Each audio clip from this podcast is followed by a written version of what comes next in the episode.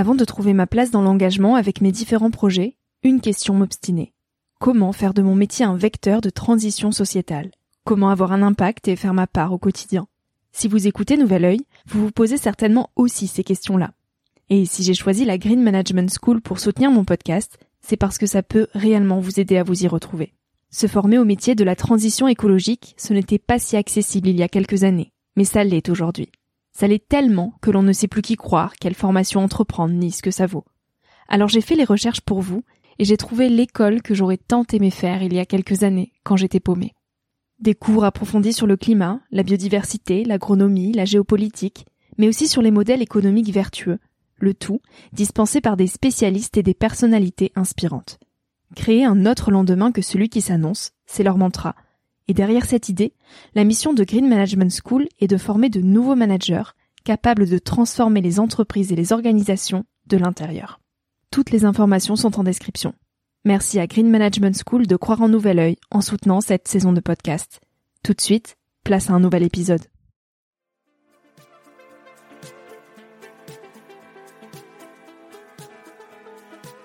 Hello, je suis Victoria et j'ai 24 ans. Chaque semaine, j'embarque mon micro jeune et je pars à la rencontre de personnes inspirantes pour poser mes questions sur ce qui fait nos vies, dans un monde où l'on se cherche et où on questionne notre avenir.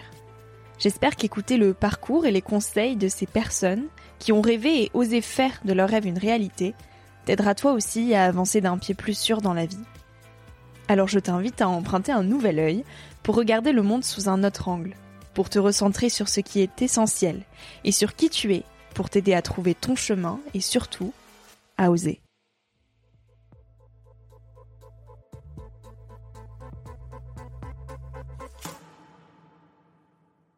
Aujourd'hui, on arrive vraiment à la fin d'un système. On n'a pas d'autre choix si on veut continuer à habiter cette planète.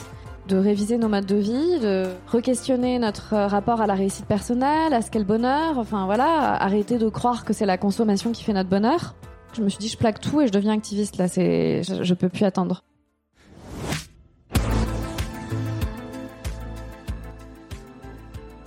Il y a des choses éminemment puissantes pour insuffler le changement.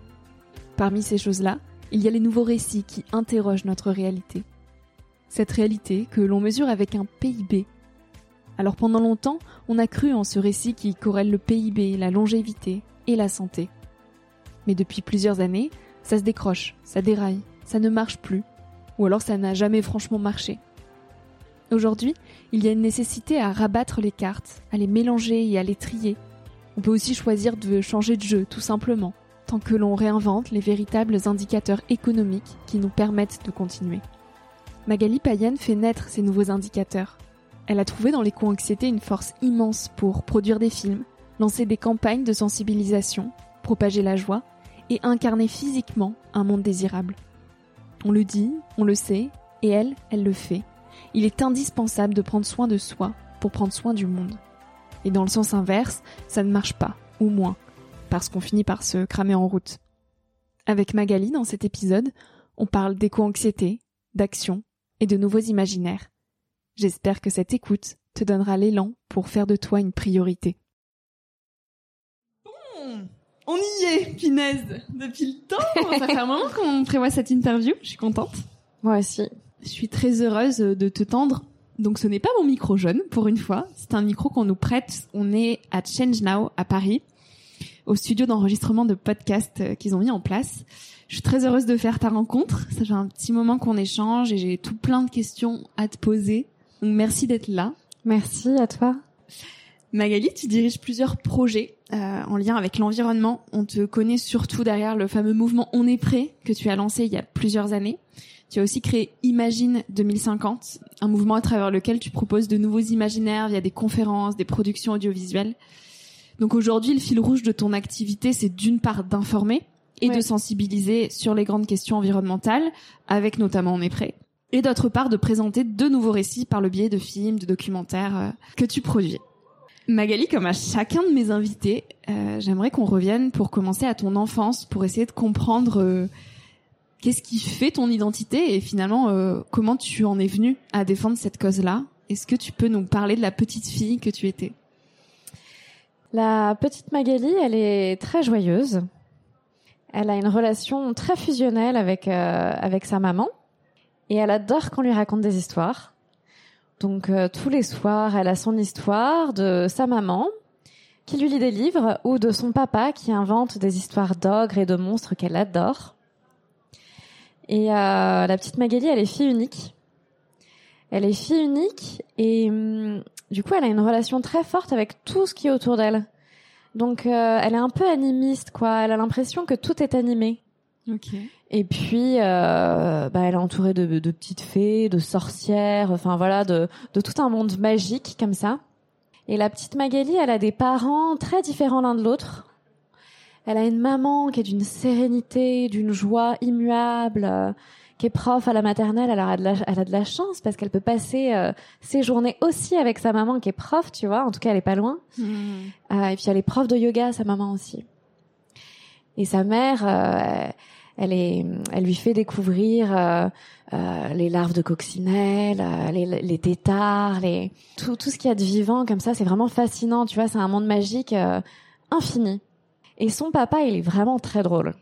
Son papa, il a un petit côté très théâtral. euh, et puis il y a des bouquins partout à la maison. Son papa est libraire. Et puis il y a des adultes assez euh, assez fantasques autour d'elle, notamment une certaine Françoise Daubonne Qu'on déterre bien aujourd'hui parce que c'est une grande penseuse, une grande activiste qui a notamment euh, élaboré toute la théorie euh, écoféministe Oui. et elle est souvent à la maison parce qu'elle est très très proche de, de Marc, le papa de Magali. Ok. Donc elle fait partie des, des personnages de l'enfance de Magali comme ça.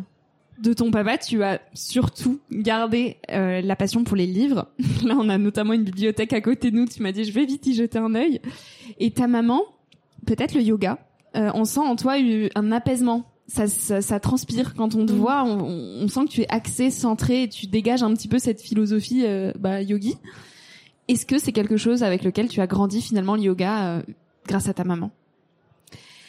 Ouais, c'était vraiment très agréable en fait euh, ces cinq premières années de ma vie parce que justement j'avais un environnement euh, très joyeux, une mère très ancrée, très sereine, donc il y avait de la détente, il y avait de la détente, il y avait il y avait beaucoup d'humour.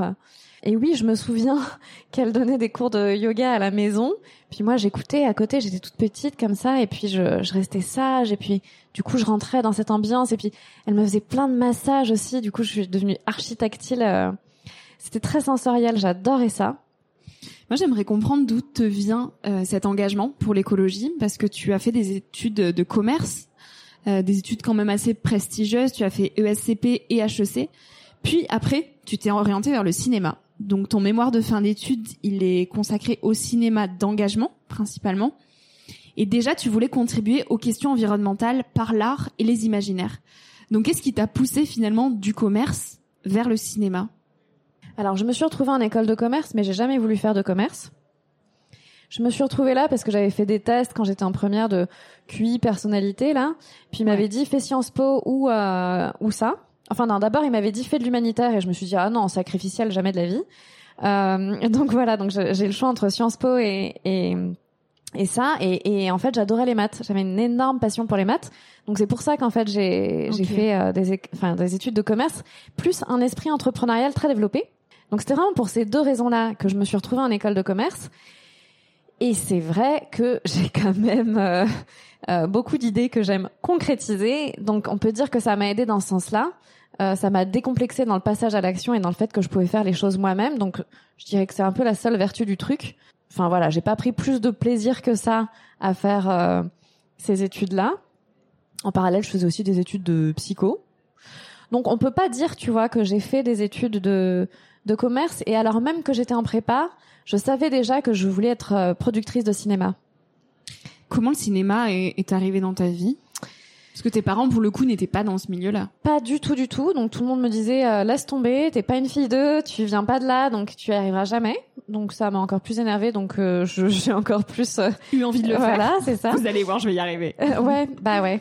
Oui, j'ai j'ai ce petit esprit euh, persévérant, Oui. têtu comme dirait ma mère. Donc le cinéma, ça m'est venu en prépa, je crois. Je sais pas dans quel ordre se sont fait les choses parce que je crois que ça a commencé avec une lecture dans Libé. Euh, C'était un portrait de Charlie Kaufman, le réalisateur de John Malkovich, dans la peau de John Malkovich.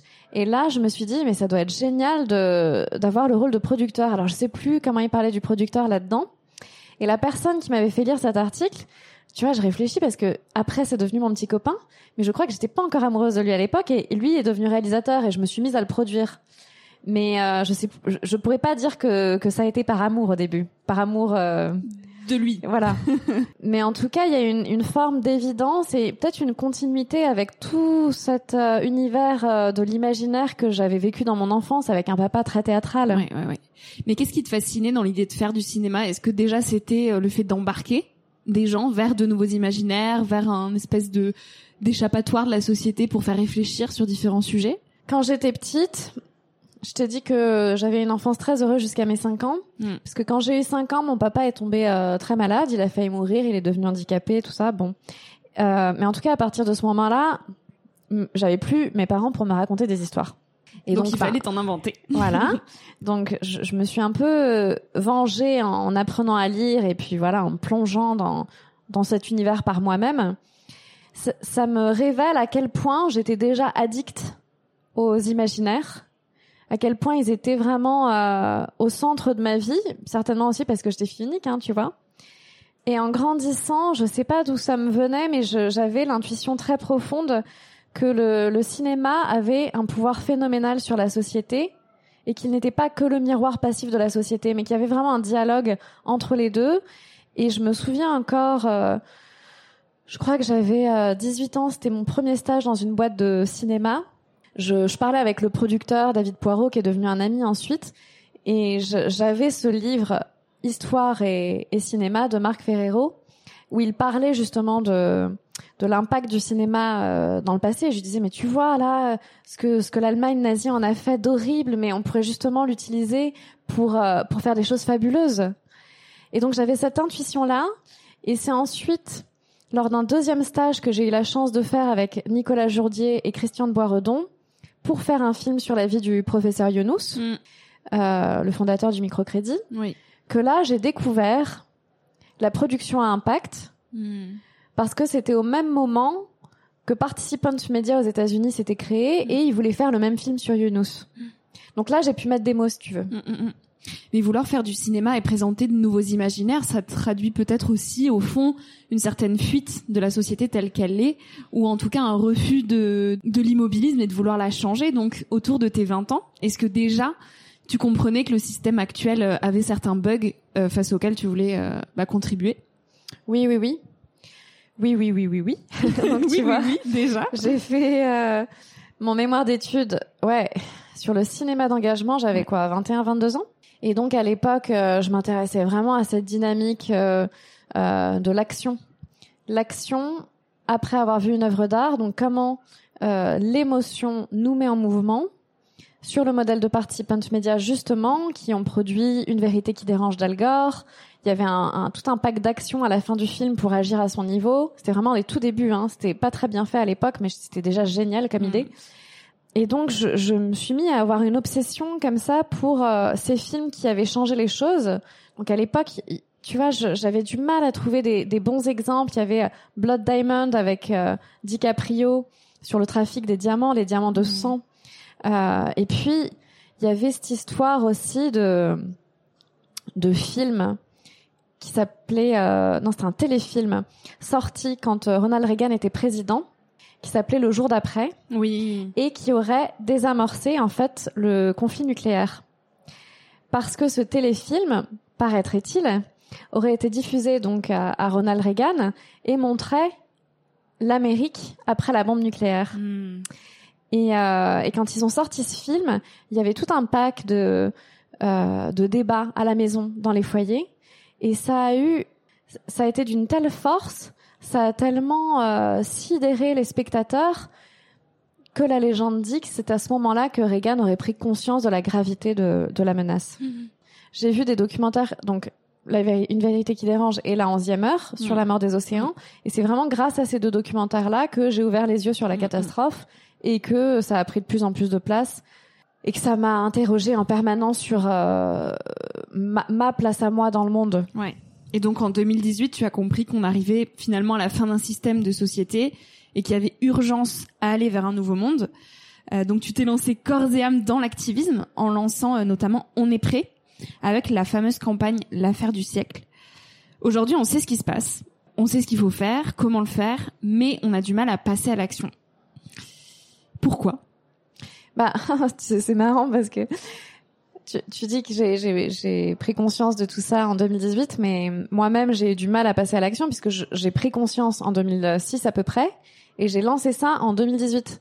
Donc, je te laisse calculer, il m'a fallu 12 ans. Oui. Pourquoi? Il s'est passé quoi dans ces 12 ans? 12 ans quand même, c'est très long. Ouais. C'est euh... fameuses, euh, la fameuse courbe du deuil, où peut-être au début t'étais dans le déni, après la tristesse. Non, j'ai pas eu de déni. Euh, il y a eu de la des insomnies. Euh, il y a eu beaucoup de d'émotions, de la. Ouais, je trépignais de ne pas pouvoir agir. Ouais, c'est. Je pense que le plus difficile pour moi, c'est quand je je sais qu'il se passe quelque chose et que je me sens bloquée et il m'a fallu un petit moment. Au départ, je me disais que je pouvais rien faire. Et puis à l'époque, tu vois, il y avait pas beaucoup de gens hein, qui s'intéressaient à l'écologie. Hein. Tu vois, il y avait, il y avait pas beaucoup de personnes qui avaient tracé une voie. Donc j'essayais de faire bouger les choses en interne chez Canal+. J'organisais des conférences. Mais c'est vrai qu'au bout d'un moment, euh, ça devenait euh, intenable. Donc j'ai décidé de, de démissionner en, en, 2016 de chez Canal+. Ouais. Donc j'ai moi-même bifurqué. Et à l'époque, je me suis dit, je plaque tout et je deviens activiste. Là, c'est, ça ne peut, ça ne peut trop plus. Grave. Ouais, ça, je peux plus attendre. Et il m'a fallu quand même, euh, ouais, tu vois, quasiment deux ans pour euh, pour sortir de terre cet écosystème là que j'avais en tête depuis des années. Ça s'est pas fait en un claquement de doigts. Et comment tu as fait transiter ta vie vers cet engagement? Parce que ça peut être vertigineux quand on commence à être dans les rails, qu'on gagne sa vie aussi financièrement, qu'on avance en âge dans la vie des grands et que tu te dis ok là je plaque tout. Et en fait il y a une urgence qui est celle de l'écologie. Il faut réveiller tout le monde. Je m'y mets corps et âme mais je sais pas vraiment via quel projet. Ouais. je sais pas comment y gagner ma vie avec. Comment tu te sentais face à tout ça? Je pense que j'ai pas une grande aversion au risque je j'agis quoi enfin je je sais pas comment dire ça je quand je sens que je dois faire un truc, je le fais. J'ai besoin de le faire et je m'embarrasse pas des, des, détails. Et pour moi, ces histoires de salaire et tout, ça pouvait être des détails. Je crois que je touchais un chômage, donc ouais, je ouais. j'avais ce, ce confort, cet, cet énorme confort ouais. d'être subventionné par l'État pour réfléchir au projet. Et après, moi, l'argent, ça a jamais été une grande valeur. Tu vois, ça a plutôt été un moyen, voilà, pour euh, mais enfin pour faire ce que j'avais à faire mais c'est le sens qui compte. Et pour répondre à ta question ben je me suis lancée comment? Ben ça a été euh, en en discutant avec des personnes tu vois mon idée de départ c'était de commencer par le digital parce que ça n'avait jamais été fait que je me disais que c'est ce qui pouvait vraiment être le plus efficace donc je suis allée voir des influenceurs euh, qui traitaient de ces sujets là pour leur parler de mon idée d'écosystème là et ça, ça a pris plusieurs mois, tu vois, à les approcher. On se connaissait pas tous. Prendre le temps d'élaborer le truc dans ma tête. Euh... Fallait les contacts aussi. Ouais, ben j'en avais certains de Canal+. Mm. Il y en a beaucoup que Vanessa Brias m'a donné. Mm. Vanessa Brias, j'avais eu la chance de la rencontrer chez Canal quand on avait absorbé Studio Bagel. Mm. Et, euh, et Vanessa Brias, c'est un peu la the godmother, tu vois, de l'internet en France. Et, et donc, euh, elle m'avait présenté beaucoup de personnes que je connaissais pas. Et je connaissais pas du tout le monde des ONG aussi, donc quand je suis arrivée, euh, bon T'as bah. tout appris. Et la campagne, la première campagne, on est prêt. Donc on, on s'est vu en juin avec les influenceurs. Il y en avait une petite quinzaine à la maison là. Où, et c'est vraiment en juin qu'on s'est dit qu'on lançait cette campagne-là. Et c'est grâce à Laurie Deboeuf de La Relève et la Peste oui. que j'ai rencontré Valérie Cabanès et Marie Toussaint les cofondatrices de Notre Affaire à tous, oui. qui ont été les premières à me parler des droits de la nature. Et, euh, et c'est à ce moment-là que je me suis dit, il faut construire la, la, campagne autour de leurs idées. Marie Toussaint, elle avait cette idée de, de procès contre l'État depuis trois ans, mm. depuis que les Pays-Bas l'avaient fait et que ça avait cartonné. Et quand elle a vu que je montais cette campagne avec tous ces influenceurs là, des dizaines d'influenceurs avec une énorme force de frappe, elle s'est dit bah c'est le moment là. Donc elle est allée chercher trois ONG pour monter tout le tout le procès euh, contre l'État. Donc elles étaient quatre assos à, à porter hein, euh, la partie procès. Et, euh, et nous, avec On est presse, ce qu'on a fait, c'est qu'on a mobilisé en soutien via cette pétition qui a fait 2,3 millions de signatures. ça a été énorme. Et au-delà de cette mobilisation, donc je le disais en introduction, tu as aussi à cœur de présenter de nouveaux récits. Et pour toi, l'objectif à travers ces nouveaux récits, c'est pas simplement de rendre la société désirable, mais la sobriété désirable. Oui, alors je préférerais ne pas avoir à montrer, à démontrer en quoi la sobriété euh, peut être désirable. Euh, en fait, ça devrait suffire de d'expliquer aux gens que c'est ça ou rien euh, que aujourd'hui on arrive vraiment à la fin d'un système et que on n'a pas d'autre choix si on veut continuer à habiter cette planète de réviser nos modes de vie, de re-questionner notre rapport à la réussite personnelle, à ce qu'est le bonheur, enfin voilà, arrêter de croire que c'est la consommation qui fait notre bonheur. Et puis, il y a aussi quelque chose de qui peut être assez bourgeois derrière ce concept de sobriété parce que pour d'autres personnes, c'est tout simplement de la misère. Donc, je, pense qu'il enfin, faut manier ces termes avec, euh, avec délicatesse aussi et savoir de qui, de qui on parle quand on parle de ça. Pour tout ça, je m'appuie beaucoup sur la théorie du donut de Kate Raworth qui prend en compte aussi bien les neuf frontières planétaires que le plancher social nécessaire pour vivre dignement. Et l'enjeu, c'est euh, c'est effectivement d'imaginer un nouveau monde pour le créer dès aujourd'hui, comme je dis souvent, à l'intérieur de de ces paramètres euh, évidents. C'est quoi À quoi ressemble une société où la sobriété serait désirable? Ben, moi, dans mes rêves, c'est une société euh, qui est beaucoup plus euh, relocalisée, qui est beaucoup moins internationalisée. c'est une société du du soin, du soin de, de tout, hein, du, du soin et des liens et quand, enfin voilà, des liens à soi-même, à l'autre, à la nature, revisiter son attitude euh, vis-à-vis de, de, tout ce qui existe et arrêter de, de se dire que c'est normal de dominer, que c'est souhaitable de dominer. Donc il y a quelque chose de très écoféministe derrière tout ça. Et c'est vraiment aussi une société où on revient dans une qualité d'être. De présence. Ouais, plutôt que de paraître, de faire ou avoir. Où on revisite notre relation au sauvage. Et ça, ça nécessite aussi de passer par la, la peur, enfin d'aller interroger nos peurs, de gagner en courage. De quoi est-ce que tu as peur, toi? De quoi est-ce que j'ai peur?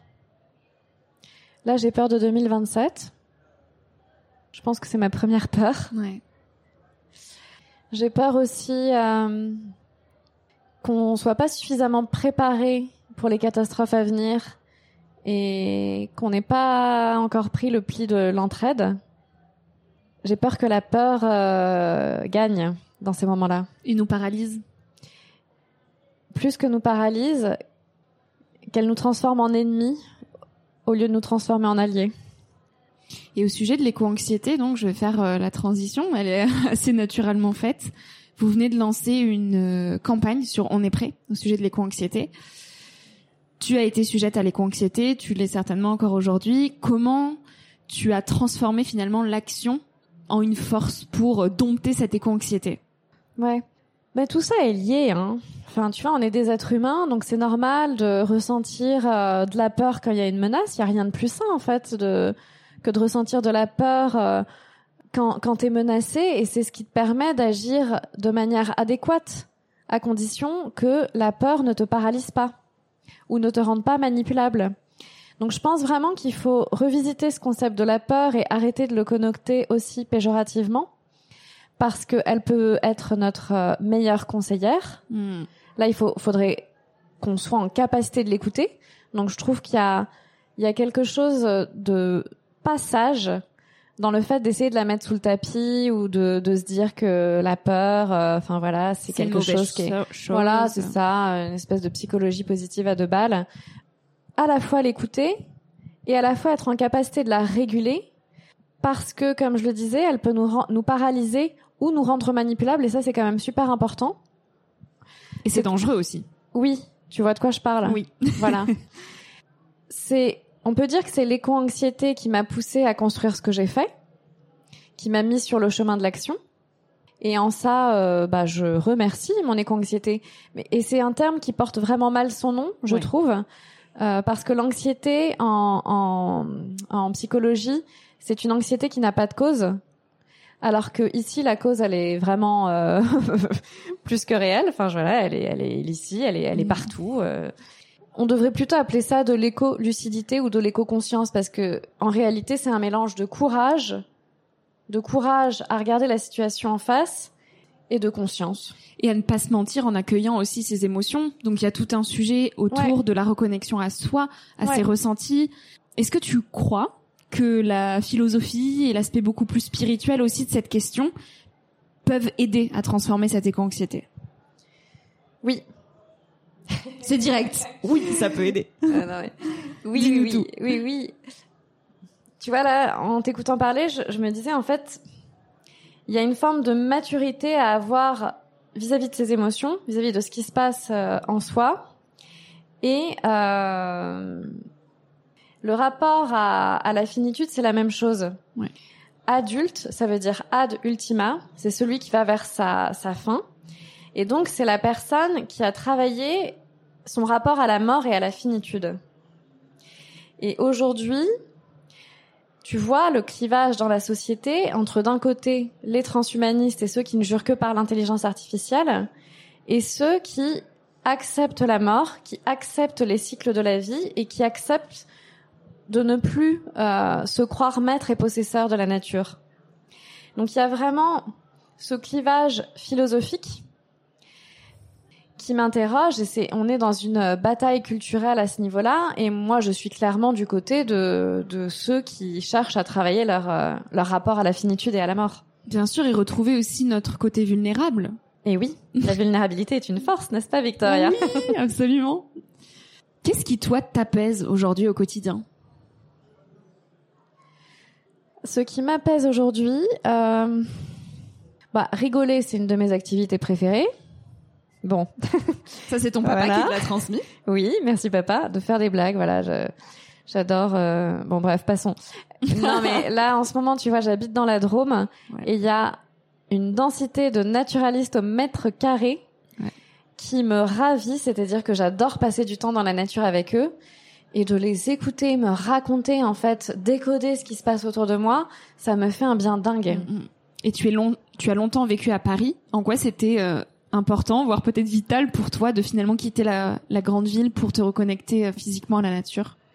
Bah c'est enfin c'est physique quoi. C'est physiologique. Je j'adore marcher euh, et puis là tu vois quand je, je pars ça me manque. La nature elle est tellement sauvage où je suis là. Enfin il y a, y a quelque chose de, de viscéral. Est-ce que tu ressentais ce manque de la nature quand tu vivais à Paris? Ou est-ce que tu étais tellement dans le feu de l'action et le fait de rencontrer beaucoup de monde, de sentir que tu avais de l'impact, que cette déconnexion, tu la ressentais moins ou en tout cas tu la mettais en sourdine Je crois que je suis tombée amoureuse de la montagne quand j'avais 20 ans. Et à partir de ce moment-là, dès que j'avais des vacances, je les passais à la montagne. Et pour autant, Paris me nourrissait beaucoup. Tu vois, cette hyperstimulation euh, humaine, culturelle, euh, c'est encore quelque chose dont j'ai besoin. Mais je trouve que le toute la difficulté, elle est là là-dedans aussi, c'est que le, beaucoup de choses se passent à Paris. À Paris, ça va plus vite, les gens sont là, etc. Et en même temps, on a vite fait de s'éloigner de soi-même parce qu'on perd plus facilement cet alignement quand on est loin de la nature. Comment est-ce que toi, tu trouves cet équilibre entre oui, je suis à Paris et je fais grandir quand même mes projets euh, de sorte à ce que ça aille vite parce que la cause est vertigineuse et qu'elle est urgente et en même temps ben j'ai besoin de cette nature au quotidien. Est-ce que t'as pas, on en parlait avant d'enregistrer, mais parfois cette fear of missing out, de dire ah je suis pas à cet événement, ça pourrait aller plus vite si j'y étais, si j'y habitais? Bah là où je suis en ce moment, ça me nourrit énormément à la fois par cet aspect très sauvage, et puis il y a quand même des personnes mais génialissimes sur le territoire aussi qui sont dans l'action et oui, j'ai ce besoin d'aller-retour, de faire des allers-retours entre euh, me déposer en moi-même et euh, être dans le, bouillonnement du monde. Et je pourrais pas euh, vivre clivé. Donc j'ai ce besoin régulièrement de de faire ma part euh, en étant là. Là-bas ou ici. Ouais. Et question un peu plus personnelle, comment toi, est-ce qu'au quotidien, tu arrives à rester aligné? On parlait du yoga au tout début. Est-ce que tu pratiques du yoga tous les jours? Est-ce que tu médites? Je sais que tu aimes beaucoup la lecture. Est-ce que tu as des petites euh, astuces comme ça qui peuvent euh, bah, peut-être aider celles et ceux qui nous écoutent à mettre au quotidien euh, en place? Si seulement j'étais alignée au quotidien, Victoria. Tu ne l'es pas? Non. non, je, je, travaille, je travaille beaucoup et je travaille souvent trop. Et donc mon enjeu c'est de travailler moins. Déjà si je travaillais moins, ça ça me permettrait d'être beaucoup plus alignée. Mais là en ce moment, euh, une ou deux fois par jour, je fais mon petit tour là dans la forêt sauvage autour de chez moi avec mes chats. J'adore promener mes chats, c'est des chats chiens. Donc euh, pas de laisse et tout, ils me suivent.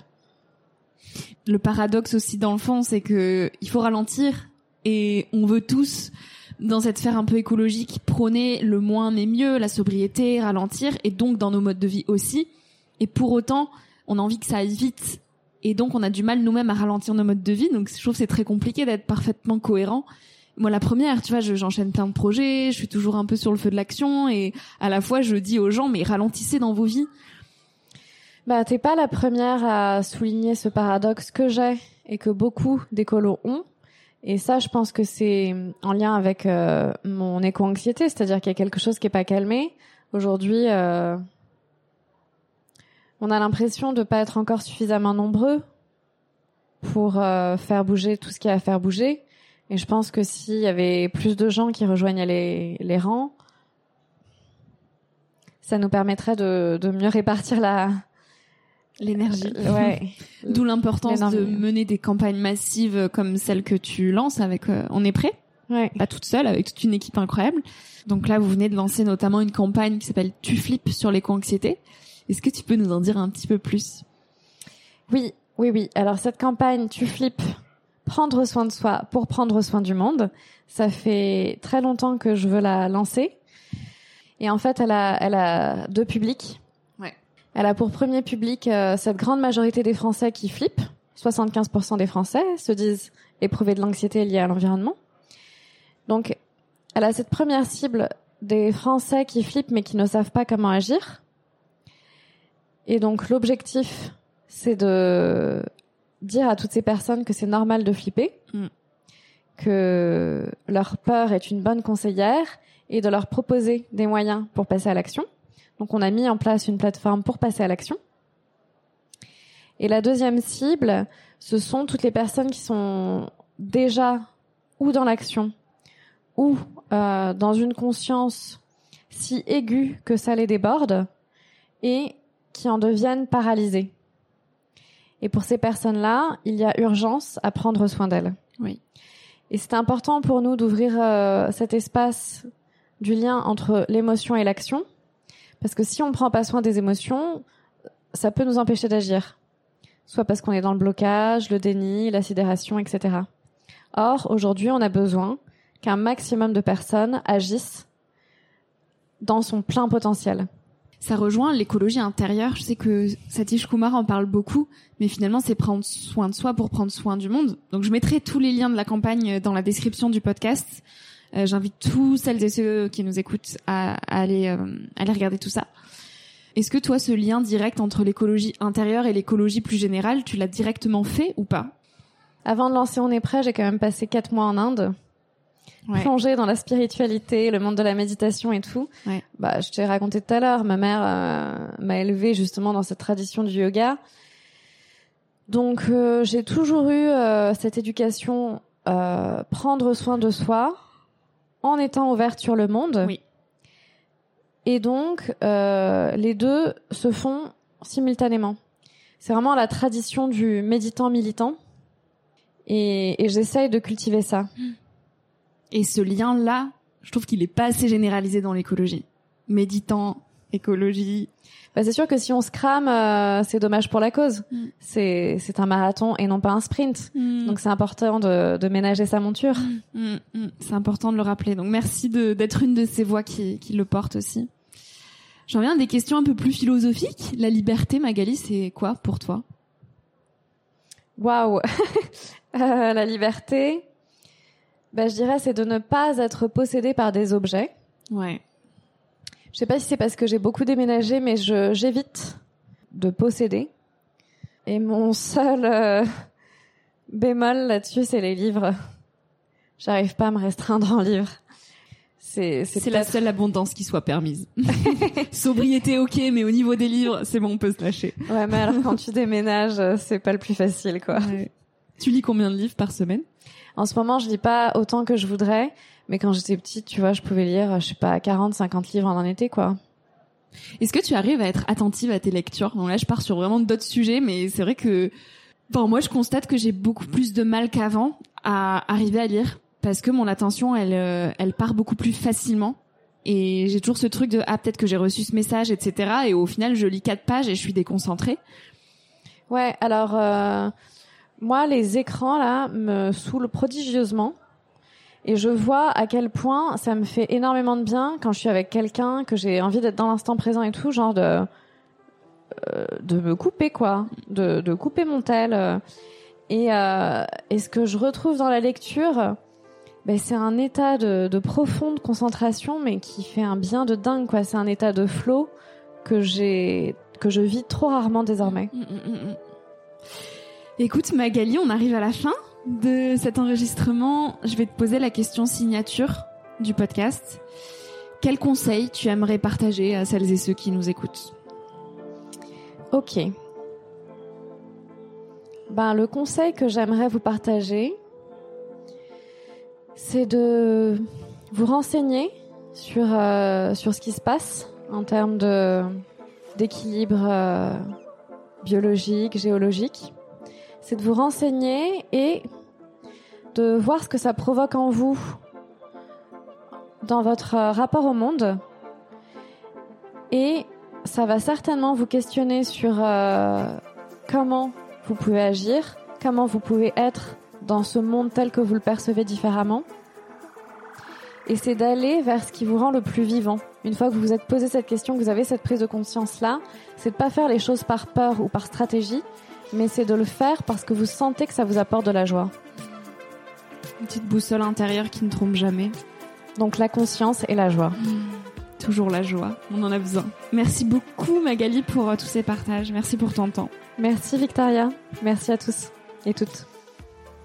Merci à toi d'avoir écouté l'épisode jusqu'ici. Si ce moment t'a plu, je t'invite à le partager, à laisser quelques étoiles sur iTunes ou Spotify ou à faire une story sur Instagram pour que je puisse te repartager. En attendant de se retrouver lundi prochain, tu peux me suivre au quotidien et m'écrire sur la page Instagram Nouvel Oeil. Sur le site internet www.nouveloeil-podcast.com, tu pourras aussi t'abonner à ma newsletter. J'y partage des inspirations, des nouvelles, des astuces et des petites choses qui font notre quotidien. Je te dis à la semaine prochaine pour de nouvelles aventures et en attendant, savoure la vie comme il se doit et fais des choses folles.